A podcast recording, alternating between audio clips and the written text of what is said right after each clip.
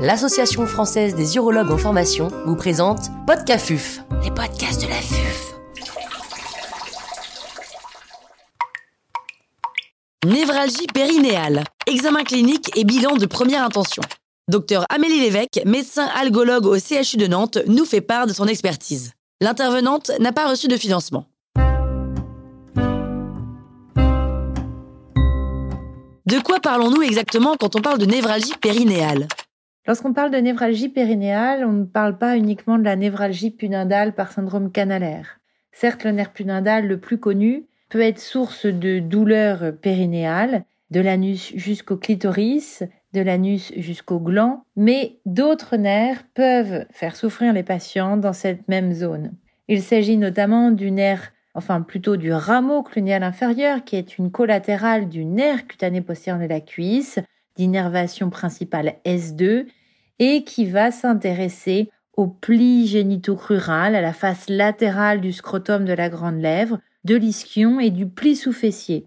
Bien sûr, il s'associe à des douleurs de la face postérieure de la cuisse lorsque le nerf cutané postérieur de la cuisse est également source de douleur. Il y a aussi la contingence thoracolombaire avec les névralgies ilio-inguinales, ilo-hypogastriques, génito-crurales et obturatrices. Alors en ce qui concerne l'ilio-inguinal, l'ilio-hypogastrique, eh bien la douleur se situe dans le pli de laine, irradiant dans le pubis, l'hypogastre et très légèrement dans la racine de la grande lèvre ou du scrotum. Lorsque c'est le nerf génitocrural, le scrotum complet, la grande lèvre complète et même le testicule est douloureux. Cela peut même se projeter dans la partie antéro-interne de la cuisse. Et quand il s'agit de la névralgie obturatrice, alors là, seule la partie interne de la cuisse est douloureuse en allant vers le genou selon une forme de raquette. La dernière des névralgies périnéales qu'il ne faut pas oublier est la névralgie de Trollard. Le nerf de Trollard est constitué des branches postérieures des racines sacrées et il innerve la peau en regard du sacrum et du coccyx. Comment faire le diagnostic? Le diagnostic des névralgies est tout d'abord clinique. Comme on l'a vu, le territoire de la douleur doit être bien systématisé à un territoire nerveux. Il est cependant bien difficile d'obtenir la localisation exacte des douleurs par les patients. Il y a souvent une méconnaissance des termes médicaux, anatomiques, ou une confusion plus exactement, qui impose quasiment systématiquement d'utiliser des schémas pour bien se mettre d'accord sur la localisation des douleurs. Ensuite, il y a quelques caractéristiques, j'allais dire contextuelles, qui permettent d'identifier telle ou telle névralgie. Que ce soit la névralgie pudendale, clunéale ou de Trollard, elle génère des douleurs en position assise. Pour les différencier, eh bien, les névralgies pudendales auront tendance à être plus douloureuses sur des sièges mous qui appuient, qui exercent une pression sur le périnée, tandis que les névralgies clunéales seront plus douloureuses sur des sièges durs où les ischions seront en première ligne, et enfin les névralgies de Trollard seront plutôt douloureuses en position assise, penchée en arrière. En ce qui concerne les névralgies ilio-inguinale, ilio-hypogastrique, génitocrurale, obturatrice.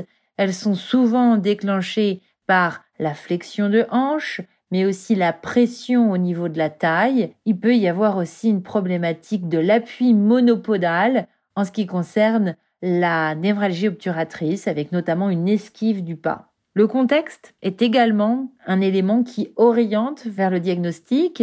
En ce qui concerne les névralgies ilio-inguinale, hypogastrique et génitocrurale, et même obturatrice, elles sont le plus souvent post-chirurgicales, notamment après la chirurgie de hernie inguinale, mais finalement toute chirurgie intervenant sur le pli de laine. Je pense notamment à la pose de trocar pour des chirurgies endovasculaires.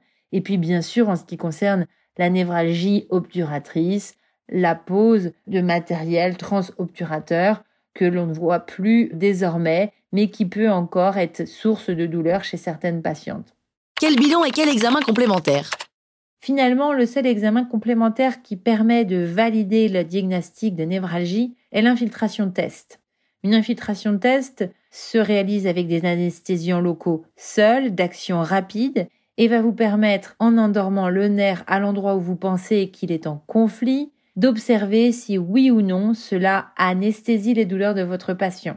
Finalement, les autres examens complémentaires, que ce soit l'IRM pelvienne, l'IRM lombosacré, l'EMG ou l'IRM médulaire, sont le plus souvent appropriés pour éliminer des diagnostics différentiels, notamment des causes différentielles d'un syndrome canalaire ou d'un conflit distal. Je pense notamment à des maladies inflammatoires du système nerveux central ou à des néoplasies ou encore à des lésions par exemple d'endométriose qui pourraient envahir un nerf.